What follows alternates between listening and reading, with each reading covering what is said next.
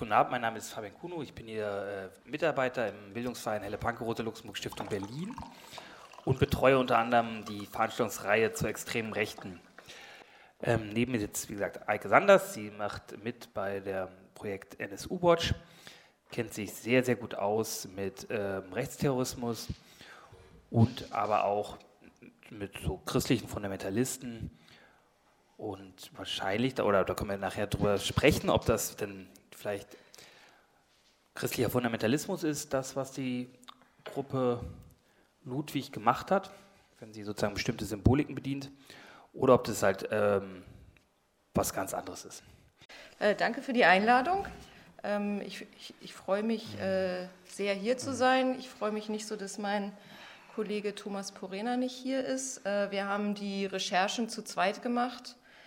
Ähm, Deswegen stelle ich erst Thomas Porena vor, der Historiker ist und im Gegensatz zu mir italienischsprachig. Ähm, und wir haben ungefähr drei Jahre jetzt zusammengearbeitet an dem Thema.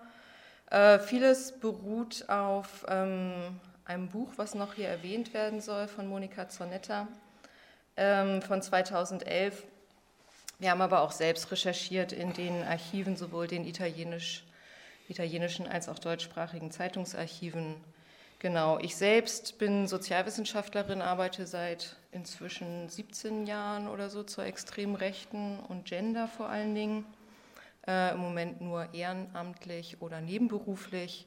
Bin auch noch neben NSU Watch im Autorinnenkollektiv Feministische Intervention, wo ihr da hinten auch noch so Bücher findet, wo wir zum Thema Frauenhass und Frauenrechte ähm, vor drei Jahren oder so zusammen ein Buch veröffentlicht haben. Ähm, genau, ich wurde ja auch eingeladen, genau auch vor dem Hintergrund, dass ein Jahrestag gerade war, nämlich der 14. Mai. Am 14. Mai 1983 ähm, verübten die Rechtsterroristen der Gruppe Ludwig einen Anschlag auf das Kino Eros in Mailand, bei dem sechs Männer starben und äh, viele verletzt wurden.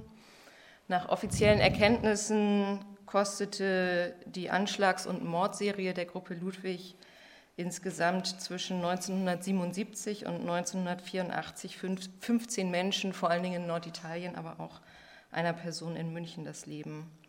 Ähm, ich kannte die Gruppe Ludwig auch lange nicht, ähm, wurde von Kollegen, die im, genau zu Rechtsterrorismus der 80er Jahre geforscht haben, auch darauf hingewiesen, ähm, und auch gerade, weil ich mich so lange schon mit Gender dann auch in dem Themenfeld beschäftige, ähm, eben genau, haben wir uns auch gefragt, warum ausgerechnet die Gruppe Ludwig dann auch so krass in Vergessenheit geraten ist und was das mit den damaligen und vielleicht auch heutigen Ideen ähm, von einer extrem Rechten zu tun hat und ihren Männlichkeitskonzepten und Sexualmoralideen. Äh, genau, was ich äh, heute machen werde, ähm, ist einen kurzen Überblick über die Taten zu geben, ähm, kurz über die Prozesse, die gegen die beiden Täter ähm, Marco Furlan und Wolfgang Abel geführt wurden, ähm, berichten ähm, und auch da drin auch schon gucken, warum wir hier von einem in der Öffentlichkeit oder die Ermittlungsbehörden von einem Duo reden. Kurz auf die Bekennerschreiben gucken, ähm, kurz auch einen Blick und das, äh, wie gesagt, da fehlt mir dann auch Thomas Purena ein Blick auf Verona und die regionale Vernetzung und die politische und regionale Herkunft der Gruppe Ludwig zu gucken, um kurz zu gucken, was nach 1984 eigentlich passiert ist. Ähm, genau, und dann so ein bisschen ähm, theoretischer auch zu überlegen, warum gedacht wurde, warum es fehlendes Gedenken ist und neues Gedenken jetzt auch gibt ähm, Fragen aus dem Vergleich zum NSU-Komplex vielleicht formulieren. Das liegt so ein bisschen auf der Hand, ist aber auch ein sehr großes Feld. Also das können wir vielleicht auch in die Diskussion schieben, um dann halt ein Fazit zu ziehen, was eben auch genau, ich spoiler sozusagen vorab, äh, auch noch die Frage nach Geschlechtervorstellungen und narzisstischen oder neonazistischen Moralvorstellungen als Leerstelle aufwirft. Ähm, ich werde eine kleine Content-Warnung vorab. Ich werde keine brutalen Bilder zeigen, aber durchaus aus den Bekennerschreiben, die mit menschenverachtender Sprache gespickt sind, zitieren.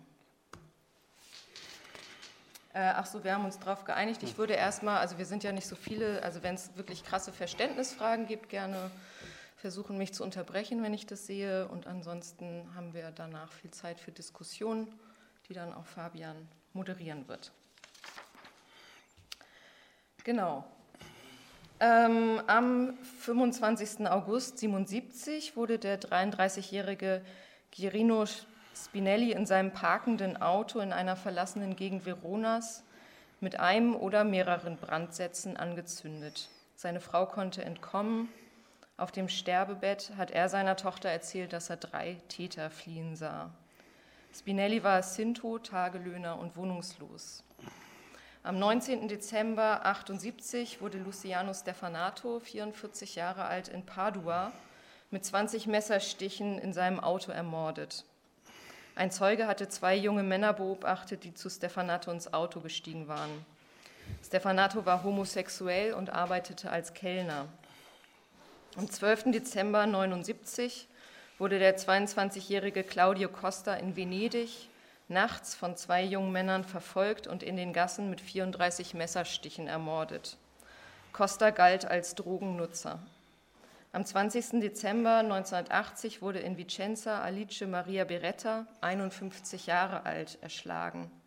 Sie erlag dann am 4. Januar 81 ihren schweren Verletzungen, die ihr mit einem Hammer und einer Axt zugefügt worden waren.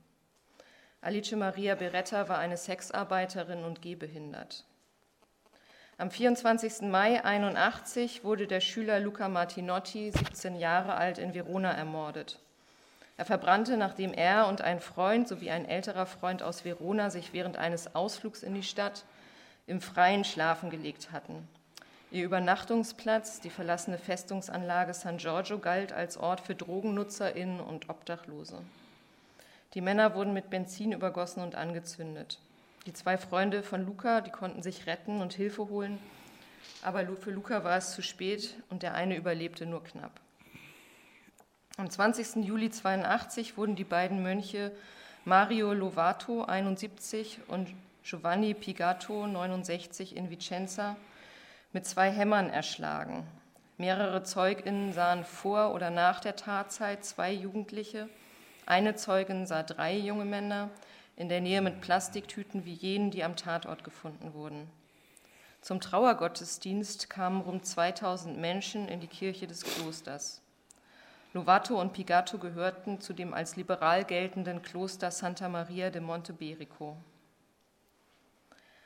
Am 26. Februar 1983 wurde Armando Bison 71 in Trient mit einem Hammer und einem Maurermeißel erschlagen, in seinen Kopf ein Kruzifix gerammt. Er lag am 8. März seinen Verletzungen. Auch hier erinnerten sich ZeugInnen in der zeitlichen und räumlichen Nähe, zwei junge Männer mit Plastiktüten gesehen zu haben. Auch er war ein Priester, er lebte und arbeitete in einem Konvent, das gefallene und zweifelnde Kirchendiener aufnahm. In seiner Vergangenheit war Bison des sexuellen Missbrauchs beschuldigt. Dieser Mordserie folgten Brandanschläge. Am 14. Mai 1983 folgte der eingangs erwähnte Brandanschlag auf das Sexkino Eros in Mailand. Es starben sechs Männer im Feuer oder in den nächsten Tagen an den Folgen ihrer Verbrennung. Pascal Esposito, Ernesto Mauri, Domenico da Sala, Giorgio Fronza, Elio Molteni und Livio Ceresoli. Mehrere ZeugInnen hatten drei junge Männer, als erste direkt nach Ausbruch des Feuers aus dem Gebäude flüchten sehen. Die Opfer waren Zuschauer eines Pornofilms und ein helfender Passant. Am 7. Januar 1984 wurde in der Diskothek Liverpool in München ein Feuer gelegt, das das Leben von Corinna Tatarotti beendete und mehrere weitere Menschen verletzte.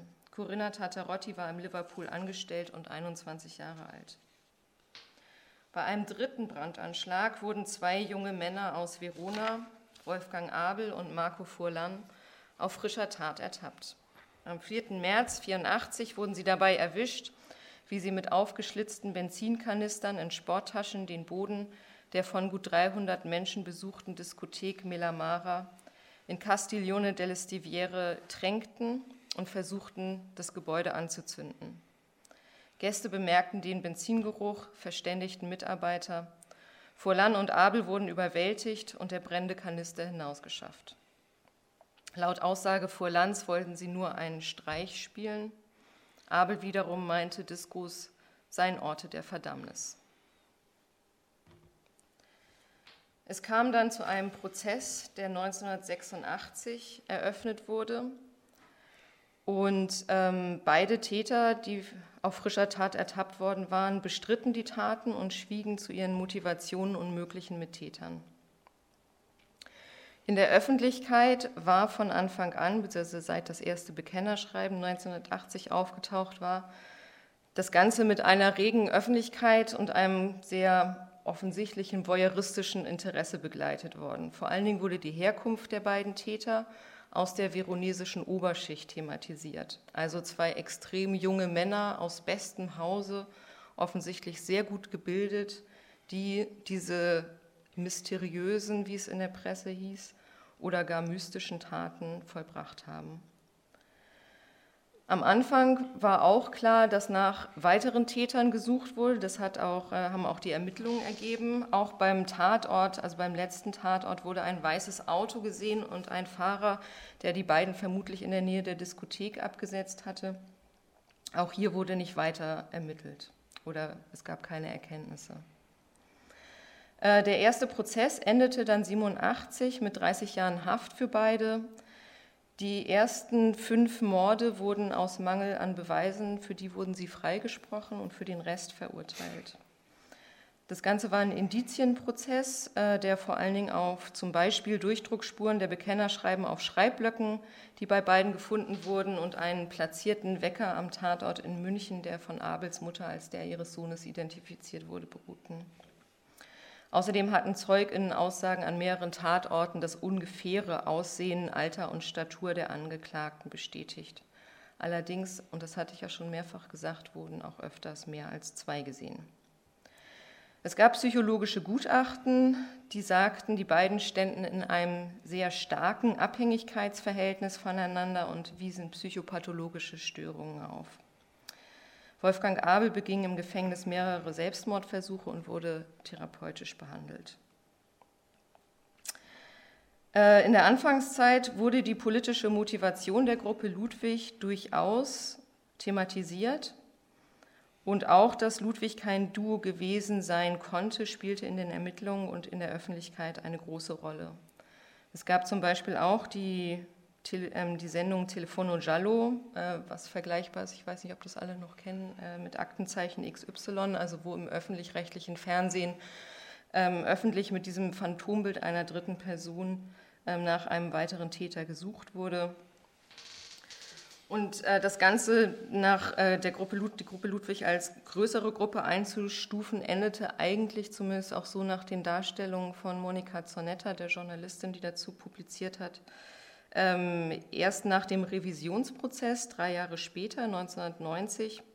Dort wurde die Haft auf nur 27 Jahre ähm, reduziert. Und vor allen Dingen hat äh, kurz vor der Urteilsverkündung ein Kassationsgericht die Untersuchungshaft als zu lange beurteilt. Ähm, die beiden wurden in dörflichen Hausarrest äh, gesteckt, wo dann vor Land raus fliehen konnte auf Kreta landete über Umwege, die immer noch unbekannt sind, wo er erst 95 erkannt und festgenommen wurde. In seiner Wohnung in Heraklion wurden 179.000 Dollar, 14 Millionen Lire, eine Million Drachmen und 1.500 D-Mark gefunden. Das heißt, auch das sind Indizien, dass Furlan die Flucht nicht alleine ähm, bewältigt haben kann. Und es ist bis heute unklar, woher er so viel Geld in verschiedenen ausländischen Währungen hatte. Ähm, derzeit ist also aus unserer Analyse klar, dass die Gruppe Ludwig weder zu der gesamten Zeit der ihr zugerechneten Aktivität nur aus Furlan und Abel bestand, noch dass sie praktisch und ideologisch isoliert gehandelt hat. Was das heißt, wird vielleicht später nochmal deutlich. Wir gehen davon aus, dass äh, die Gruppe Ludwig sich in, über verschiedene Perioden personell mit lokalen und regionalen rechten Strukturen überschnitt oder teilweise deckte. Ideologisch ist die Gruppe Ludwig eher als ein Label zu verstehen, das benutzt wird, um sich zu einer Reihe an Botschaftstaten zu bekennen, deren Gemeinsamkeit die Auswahl der Opfer ist. Der gesellschaftliche Kontext dieser Botschaftstaten und die Frage nach der Opferauswahl wurde und wird dabei kontinuierlich von der Gesellschaft und den Ermittlungsbehörden ausgeblendet. Ähm, zu den Bekennerschreiben, wenn man sich die genauer anguckt, das kann man auch noch mal tiefer analysieren, aber es geht hier dann auch vielleicht zu weit. Die ersten drei Taten ähm, wurden durchgeführt ohne ein Bekenntnis, also auch ohne eine Vermittlung in die Öffentlichkeit, warum sie begangen wurden. Und erst 1980 tauchte das erste Bekennerschreiben auf, beziehungsweise wurde an die Presseagentur geschickt, wo sich eben eine bis dahin unbekannte Gruppe Ludwig zu den ersten drei Morden von 77 bis 79 bekannte. Ähm, die Bekennerschreiben sahen immer ähnlich aus mit dem Briefkopf, mit ähm, einem stilisierten Reichsadler und einem Hakenkreuz. Ähm, das Details auch teilweise Täterwissen ähm, auf Italienisch verfasst in dieser Schrift, die manche meiner Meinung nach fälschlicherweise als Runenschrift interpretieren und immer unterschrieben auf Deutsch mit Gott mit uns. Ähm, genau. Ähm, bei dem, und da drin ist es ist interessant, sich anzugucken, wie Ludwig, also der Name, äh, von dem man ja nicht genau weiß, wo er herkommt, also dazu haben die Täter nichts gesagt, warum sie sich Gruppe Ludwig genannt haben. Aber genau, dass es sozusagen einerseits zuerst von einer Organisation gesprochen wird, dann wird das Wir genutzt und später ist äh, Ludwig so etwas wie ein alleinstehendes Subjekt und das Wir wird zum Vollstrecker ähm, des Willen Ludwigs. So heißt es zum Beispiel 1982 ähm, im Bekennerschreiben zum Mord in Vicenza an den zwei Priestern in dritter Person. Ludwig hat erneut zugeschlagen und dann wir sind die letzten Erben des Narzissmus Zweck unseres Lebens ist der Tod jener, die den wahren Gott verraten. Oder 83, wir bekennen uns zur Exekution von Trient, die Macht von Ludwig hat keine Grenzen. Ähm, 83 zum, auch 83 dann zum Brandanschlag auf das Kino Eros in Mailand heißt es, wir übernehmen die Verantwortung für den Scheiterhaufen der Schwänze. Eine Todesschwadron hat ehrlose Männer hingerichtet, die das Gesetz von Ludwig nicht respektieren. Interessant ist auch, dass ich im letzten Bekennerschreiben vor der Festnahme, also zu dem Anschlag in Liverpool, dass ein weiteres Attentat erwähnt wird, ein Massaker in Amsterdam, das ähm, erwiesenermaßen nicht von der Gruppe Ludwig begangen wurde und zu dem sich aber Ludwig in dem Bekennerschreiben einigermaßen kryptisch bekennt. Was dahinter die Motivation ist, ist unklar, aber es bekräftigt auch das Bild, dass Ludwig als eine Art Todesengel gesehen wird, als ein Zeitgeist, der unberechenbar überall zuschlagen kann.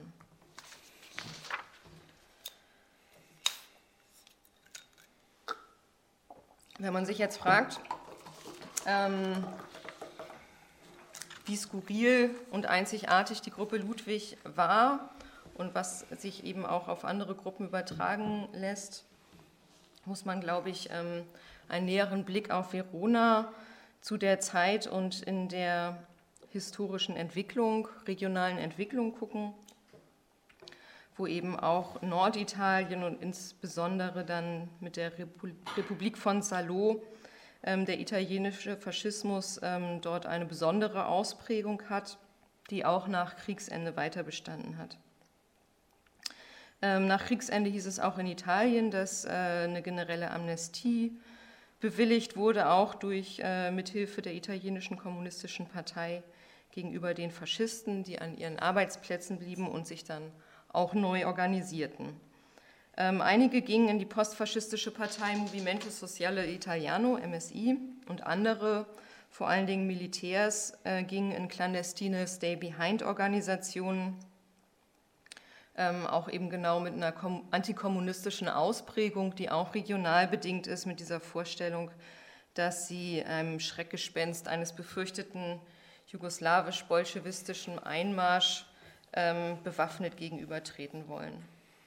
Es rückte eine jüngere Generation nach, die selbst zu jung gewesen war, um im Krieg zu kämpfen. Mitte der 50er spaltete, spaltete sich das Centro Studi Ordine Nuovo von der Partei ab. Ähm, Anreger dieser sich intellektuell verstehenden Neugründung war der Philosoph Julius Evola, den wahrscheinlich der, den meisten Begriff ist. Also ein reaktionärer, sehr rassistischer, sehr antisemitischer ähm, Philosoph, auch sehr krasse hierarchische und biologistische Geschlechtervorstellungen, eine Vorstellung einer hierarchischen und kooperatistischen Nation ähm, und gleichzeitig mit Versatzstücken aus äh, verschiedenen Religionen ähm, mystisch aufgeladen. Evola vermittelte auch der Jugend das Vorbild von Cornelio Codreanu, dem rumänischen Führer der Legion vom Erzengel Michael, der ähm, ja, ein Symbol eines asketischen Kriegers auch propagierte, der von innen heraus das rumänische Volk erneuern solle. Und kriegerische Askese hieß da dann auch schon ganz konkret, zu libertär zu leben. Und äh, die Legionäre sollten Vergnügungen wie Bällen und Kinos fernbleiben. Diese Idee der spirituellen Kriegsbereitschaft, in der man sich schon befände, wurde auch im Centro Studi Ordine Novo vertreten. Äh, das löste sich dann 68 nach dem Attentat auf der Piazza Fontana aufgrund von drohender Repressionen äh, vorsichtshalber auf. Und kurz darauf gründeten einige Mitglieder in der Wohnung Evolas dann das Movimento Politico Ordine Nuovo. Ähm, das Ganze war auch in, oder die Themensetzung war auch in Reaktion und in Wechselwirkung zu den gesellschaftlichen Umständen.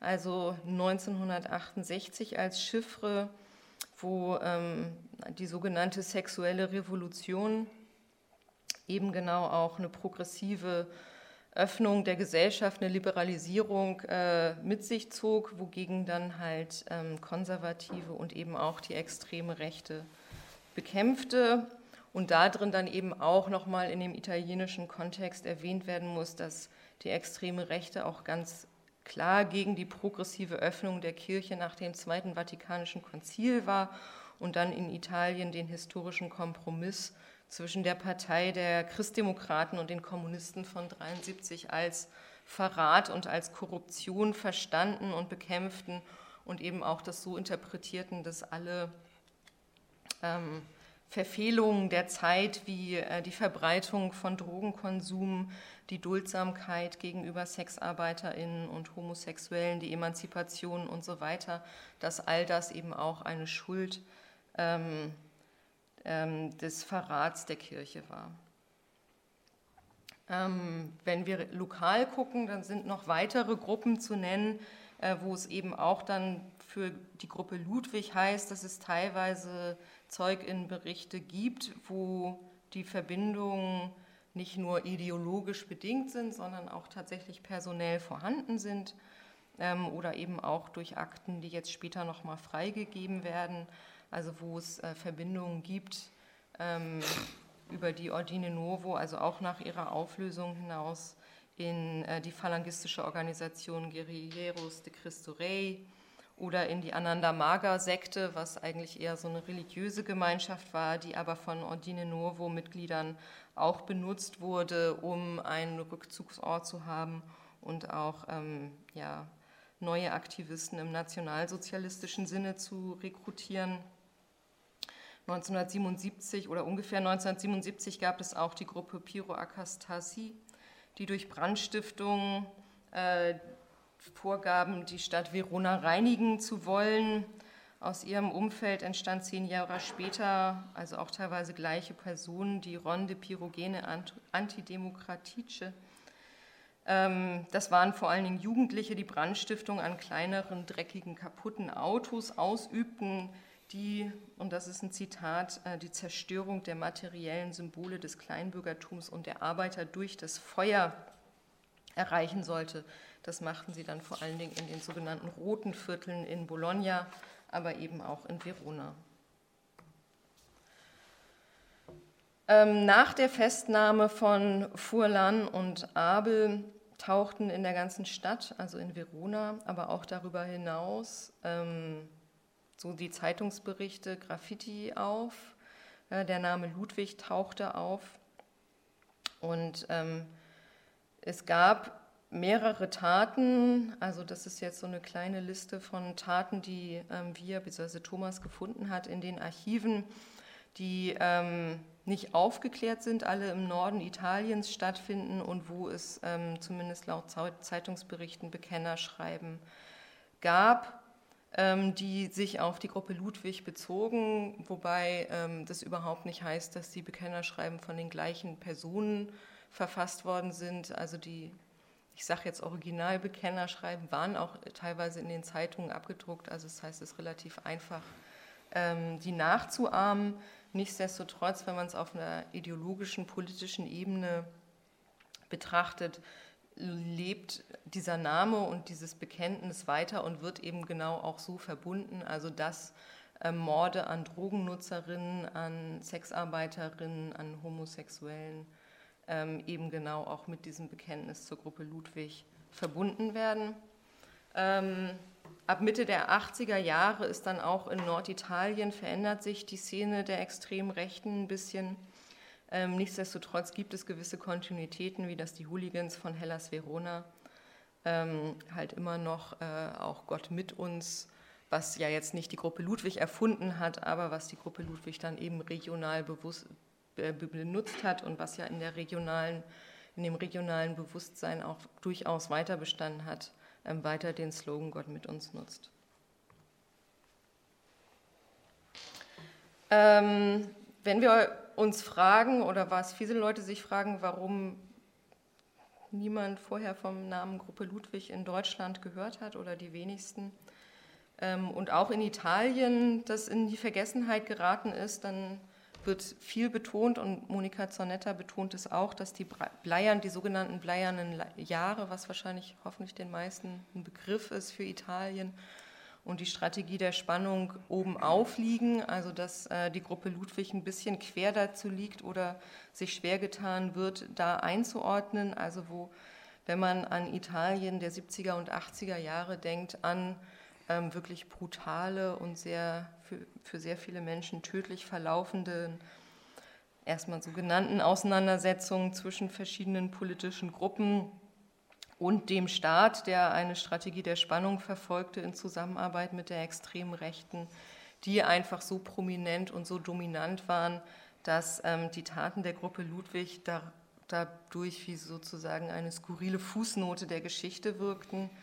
Ähm, auch genau dadurch, dass dann halt der Diskurs als zwei verrückte Oberschicht-Kids, die irgendwelche religiösen, die höchstens noch mit Symbolen, politischen Symbolen gespielt hatten und ansonsten religiös fanatisch waren, oben auf liegt und sich dann eben ähm, genau das aus dem politischen Kontext und dem politischen Umfeld rausgelöst wurde.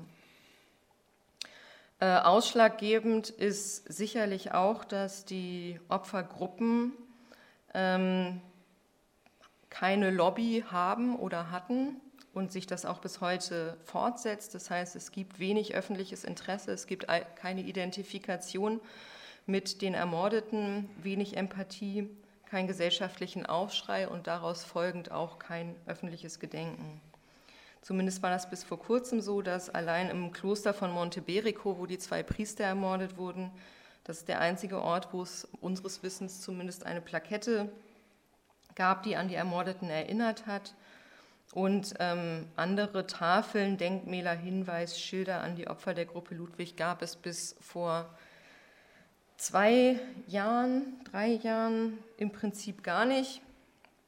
Das hat sich geändert ähm, in München ähm, durch die politischen Aktivitäten der ASAM, der Antisexistischen Aktion München, die angefangen haben, auch ähm, ausgehend von den Recherchen von dem Kollegen Robert Andreas ähm, und dann später auch mir und Thomas, angefangen haben bei Stadtrundgängen zur Geschichte des rechten Terrors in München, das ja auch eine eigene Geschichte hat, auf den Anschlag der Gruppe Ludwig hinzuweisen und auch aber darauf hinzuweisen, wie wenig wir über die Opfer wissen. Und ähm, dann haben sie immer mehr Aktionen dazu gemacht und was ähm, sozusagen auch der erfreuliche Teil der Geschichte ist, ist, dass äh, das auch was bringt. Ähm, durch die Öffentlichkeitsarbeit hat dann eine Schulfreundin sich an Corinna Tatarotti, also eine, eine, damalige Schulfreundin von Corinna Tatarotti, hat sich an sie erinnert, hat auch ein Foto aus, also hat das Jahrbuch rausgekramt und ähm, der ist es dann auch und hat das dann der ASAM zur Verfügung gestellt für ihre Gedenkarbeit und ihr ist es auch zu verdanken, dass wir jetzt zumindest in der Öffentlichkeit dann wieder ein Bild von Corinna Tatarotti haben. Dann hat die ASAM und ähm, das AIDA-Archiv haben wussten, dass es ein Grab von Corinna Tatarotti in München geben müsste. Ihnen wurde gesagt, es sei eingeebnet. Sie haben dann halt recherchiert und haben es gefunden, dass nicht eingeebnet war und haben durch Spendensammlungen jetzt auch die, wie heißt das, die Betreuung des Grabes übernommen. Also das heißt, es gibt jetzt auch wieder ein Grab von der Ermordeten, was zugänglich ist und nicht gefährdet ist, geräumt zu werden. Dieses Jahr hat dann auch die Stadt München angefangen, offizielles Gedenken ähm, zu machen. Und, äh, und jetzt, äh, dieses Wochenende, sind die Kollegin Lina Dahm und Robert Andreasch auch in Mailand gewesen und haben mir die Fotos geschickt, wie es eine neues, neue Stele in Mailand gibt und ähm, dort eben auch ein Gedenken gab.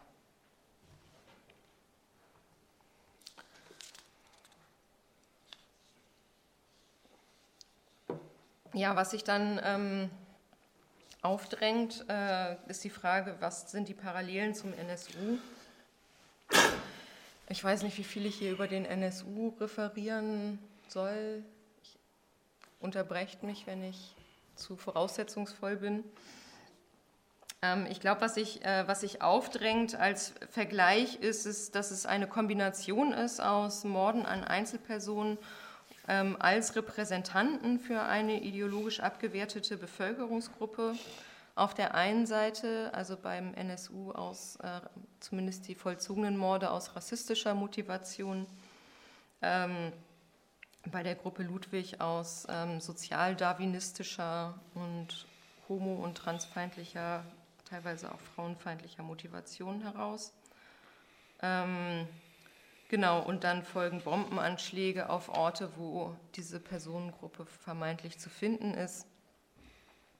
Ich glaube, was ähm, das, das Ausschlaggebende eines Vergleiches wäre oder einer Parallelisierung wäre die Auswirkung oder die Wechselwirkung zwischen gesellschaftlicher Stigmatisierung und der ideologischen Motivation der TäterInnen, wo ja auch beim NSU auch mit diesem späten Bekenntnis, also die haben ja das Bekennervideo erst sehr spät ähm, verschickt an dem Punkt, wo, sie, wo klar war, dass sie auffliegen, ähm, weil sie halt äh, auch sich versprochen hatten, dass die Taten für sich sprechen und vielleicht ja auch mehr Wirkung entfalten können. Genau, wo, wo die Frage ist, inwieweit ähm, Rechtsterroristen auch zu Recht mit dieser Wechselwirkung und vielleicht auch Potenzierung aus gesellschaftlicher Diskriminierung und der eigenen Tatmotivation ähm, schöpfen können. Ähm, das Desinteresse gegenüber den Opfern und die Stigmatisierung der Opfer als Teile einer per se gewalttätigen ähm, Gruppe, eines kriminellen Milieus oder einer Parallelgesellschaft schiebt sie eben auch weiter an den Rand, äh, hat dazu geführt, dass ihnen auch nicht zugehört wird. Ähm, beim NSU kennen wahrscheinlich, also weiß ich nicht, ob ihr das alle noch kennt oder schon kennt, dass es ja schon sehr große Demonstrationen gab von den Familien der Ermordeten, die ähm, lange vor dem Auffliegen des NSU 2011 ähm, öffentlich auf die Straße gegangen sind und äh, eben auch gefragt haben, ob Rassismus äh, das Motiv sein könnte, ob Neonazis dahinter stecken könnte, äh, könnten, was die Behörden und dann auch ähm, weitergegeben durch die Presse an die Öffentlichkeit halt verneint haben ähm, und was äh, dann ja auch von Opfern und Betroffenen als sozusagen als zweite Bombe nach der Bombe in Bezug auf den NSU auch beschrieben wird. Ähm, was dadurch auch passiert, ist, äh, ist so eine Dämonisierung. Also auch wenn wir uns dann Beate Zschäpe als Rechtsterroristin angucken und wie über die Gruppe Ludwig, wie über Abel und Furlan geredet wurde, dass eine Dämonisierung stattfindet, ähm, auch eine Psychopathologisierung stattfindet, dass äh, die Täter aus der Gesellschaft ausgegrenzt werden, was auch dann wieder verhindert, ähm, sich mit den gesellschaftlichen Mechanismen, die zu den Taten geführt haben, ähm, ähm, sich damit zu beschäftigen, auch äh, kein Interesse daran zu haben nach Mittätern und Umfeld und lokalen HelferInnen, die in beiden Fällen ja, zu vermuten sind oder wo es klar ist, dass es sie gab, ähm, zu suchen. Genau, und das eben auch in staatliches Narrativ passt, was äh, Rechtsterrorismus auf möglichst wenige Täter einengen will, was über staatliches Mitwissen aus einer Behörden- oder Geheimdienstlogik heraus ähm, schweigen möchte und was äh, sich dann eben auch in eine Mitschuld ähm, begibt, die von Behinderung der Aufklärung und Gerechtigkeit ja eben genau bis zu einer Art von Mitwirken ähm, spielen kann. Ähm, in Bezug auf die Gruppe Ludwig, beziehungsweise in Bezug auf den NSU, ist dann, also wo dann ja auch eine öffentliche Verhandlung von der Rechtsterroristin und am Anfang noch mutmaßlichen Rechtsterroristin Beate Zschäpe ähm, ja auch auf eine sexistische Weise passiert ist, die ähm, ja auch äh, schwer damit klarkommt, dass äh, Geschlechterrollenbilder in der extremen Rechten dann doch auch komplexer sind, ähm, lässt sich bei der Gruppe Ludwig auf jeden Fall auch feststellen, dass wenn wir keine Vorstellung davon haben, wie Geschlechterrollenideale in der extremen Rechten wirken, wir eben genau solche Gruppen auch nicht verstehen können. Und ähm, eigentlich auch nicht nur solche Gruppen nicht, sondern auch die extreme Rechte an sich. Also das heißt, wo der NSU auch davon profitiert hat, dass Leute gedacht haben, Rechtsterroristen können nur Männer sein und Beate Zschäpe als äh, Frau dann eben auch der Organisation helfen konnte, unentdeckt zu bleiben. Ähm, in Bezug auf äh, Kontinuitäten ist dann vielleicht auch ganz interessant, dass äh, Manfred Röder als einer der bekanntesten Rechtsterroristen der Bundesrepublik seine politische extrem rechte Karriere damit anfing, ähm, Politik gegen das, was er damals die Sexwelle nannte, zu machen. Ähm, wie in Bezug auf äh, Italien gesagt, ist es in Deutschland auch so, die 19, also die Chiffre 1968 zog äh, sexuelle Liberalisierung, gesellschaftliche Liberalisierung, Modernisierung mit sich, die von der extremen Rechten auch bekämpft wurde, was meines Wissens in der Forschung und der Recherche eine ganz riesige Leerstelle ist, nämlich sich zu fragen, inwieweit der Kampf gegen dieses, was dann als Dekadenz, was als Sittenverfall ähm, und so weiter ähm, bekämpft wurde, äh, inwieweit das auch Tatmotivation für rechtsterroristische Taten gewesen sein kann. Bei Röder ist es so, dass 1970 ähm, die allererste Erotikmesse in Deutschland stattfand, die Intima 70 in der Offenbacher Stadthalle. 40.000 BesucherInnen kamen, die feststellten, dass alles ganz harmlos, also der Spiegel berichtete dann darüber, sagte, alles ist recht harmlos, spießig und vor allem auf Konsum ausgerichtet. Also es war gar nicht so der große Skandal, aber ähm, eben von öffentlichem Interesse. Und Manfred Röder, der damals Rechtsanwalt und CDUler war, ähm, ging dann in diesen Jahren massiv gegen Pornokinos vor, ähm, gegen diese Erotikmesse und Verlage, die pornografische Heftchen vertrieben. Zuerst hat er das in Form äh, von juristischen Anzeigen, später dann mit öffentlichen Kampagnen und dann mit Buttersäureanschlägen und Farbbeuteln. Ähm, er gründete eine Bürgerinitiative gegen moralische und politische Anarchie. Die wurde dann später umbenannt in die Deutsche Bürgerinitiative und äh, beschäftigte sich dann eigentlich dann mehr mit ähm, Holocaustleugnung und der internationalen Vernetzung von Nationalsozialistinnen und Neofaschistinnen. Hatte aber in der Satzung auch immer noch so Phrasen, wo es darum ging, die deutsche Staats- und Sittenordnung ähm, zu erneuern und vor allen Dingen die, ich zitiere, seuchenartige Ausbreitung von Rauschgift, Geschlechtskrankheiten und Gewalttätigkeiten zu verhindern und die allgemeine Volksgesundheit zu fördern. Röder ging dann bald in den bewaffneten Rechtsterrorismus und gründete die deutschen Aktionsgruppen mit die verübten Anschläge auf Unterkünfte von Geflüchteten und auf die Ausstellung über das KZ Auschwitz und eine jüdische Schule. 1980 ähm, starben dann durch einen ihrer Anschläge Nguyen Doc Chau und Duan Lan in Hamburg. Die Dimension der Sexualmoral in Röders politischer Anfangszeit geriet auch in Vergessenheit. Genau. Ähm, was vielleicht auch bei dem Beispiel Röder auch nochmal deutlich wird und wo ich dann das mehr mit meinem Wissen aus dem deutschen Rechtsextremismus und Rechtsterrorismus sagen kann, ähm, was aber für Italien sicherlich nicht eins zu eins, aber in Teilen besteht, ist, dass es durchaus Kontinuitäten in der Gewalt gibt, die einfach auch nach 45 weitergegangen sind und die eben auch diese gesellschaftliche Wechselwirkung ähm, bedingen, also vor allen Dingen Gewalttaten gegen Homosexuelle, gegen Sintessa und Romney und vor allen Dingen dann ähm, im Nationalsozialismus als asozial stigmatisierte und ermordete, was dann ähm, sich in der Neonazi-Szene darin äußerte, dass Wohnungslose und in den Behördensprech als sozial Randständige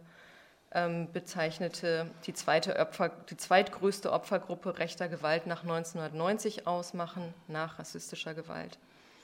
Ähm, die Chroniken sind ohnehin unvollständig. Sie wurden ja auch oft erst nach, ähm, ab Mitte 1990 angefangen. Aber vor allen Dingen, was dann ja auch bei Gruppe Ludwig ins Auge fällt, ist, dass ähm, der Blick darauf auch, ähm, wie man das, wenn man das in den Zeitungen dann auch nachliest, die Entpolitisierung äh, sehr früh einsetzt und bei diesen Opfergruppen vor allen Dingen auch sehr stark einsetzt. Ähm, auch gerade wenn wir auf Geschlecht gucken und das lässt sich dann, das wäre dann vielleicht auch so eine Diskussionsvorlage, inwieweit das vergleichbar ist. Ähm, aber auch jetzt wird ja erst äh, wird geschlechtsspezifische Gewalt auch in einem politischen und gesellschaftlichen Kontext problematisiert. Also das heißt auch eine, die Frage nach einer ideologischen oder politischen Motivation von Tätern von häuslicher und sexualisierter Gewalt bleibt meist unterbelichtet und vor allen Dingen haben wir jetzt ja zum Glück auch ähm, einen Blick auf Intersektionalitäten, also wissen auch, dass Taten oft mehrere Dimensionen von Diskriminierung aufweisen, also wo wir zum Beispiel dann uns an die Ermordung von Patricia Wright in Bergisch Gladbach erinnern können im Jahr 1996 die, als, äh, die von Neonazis ermordet wurde als linke Zecke. Also sie geht als linkes oder ging erst als linkes Opfer in die Gewaltchroniken ein.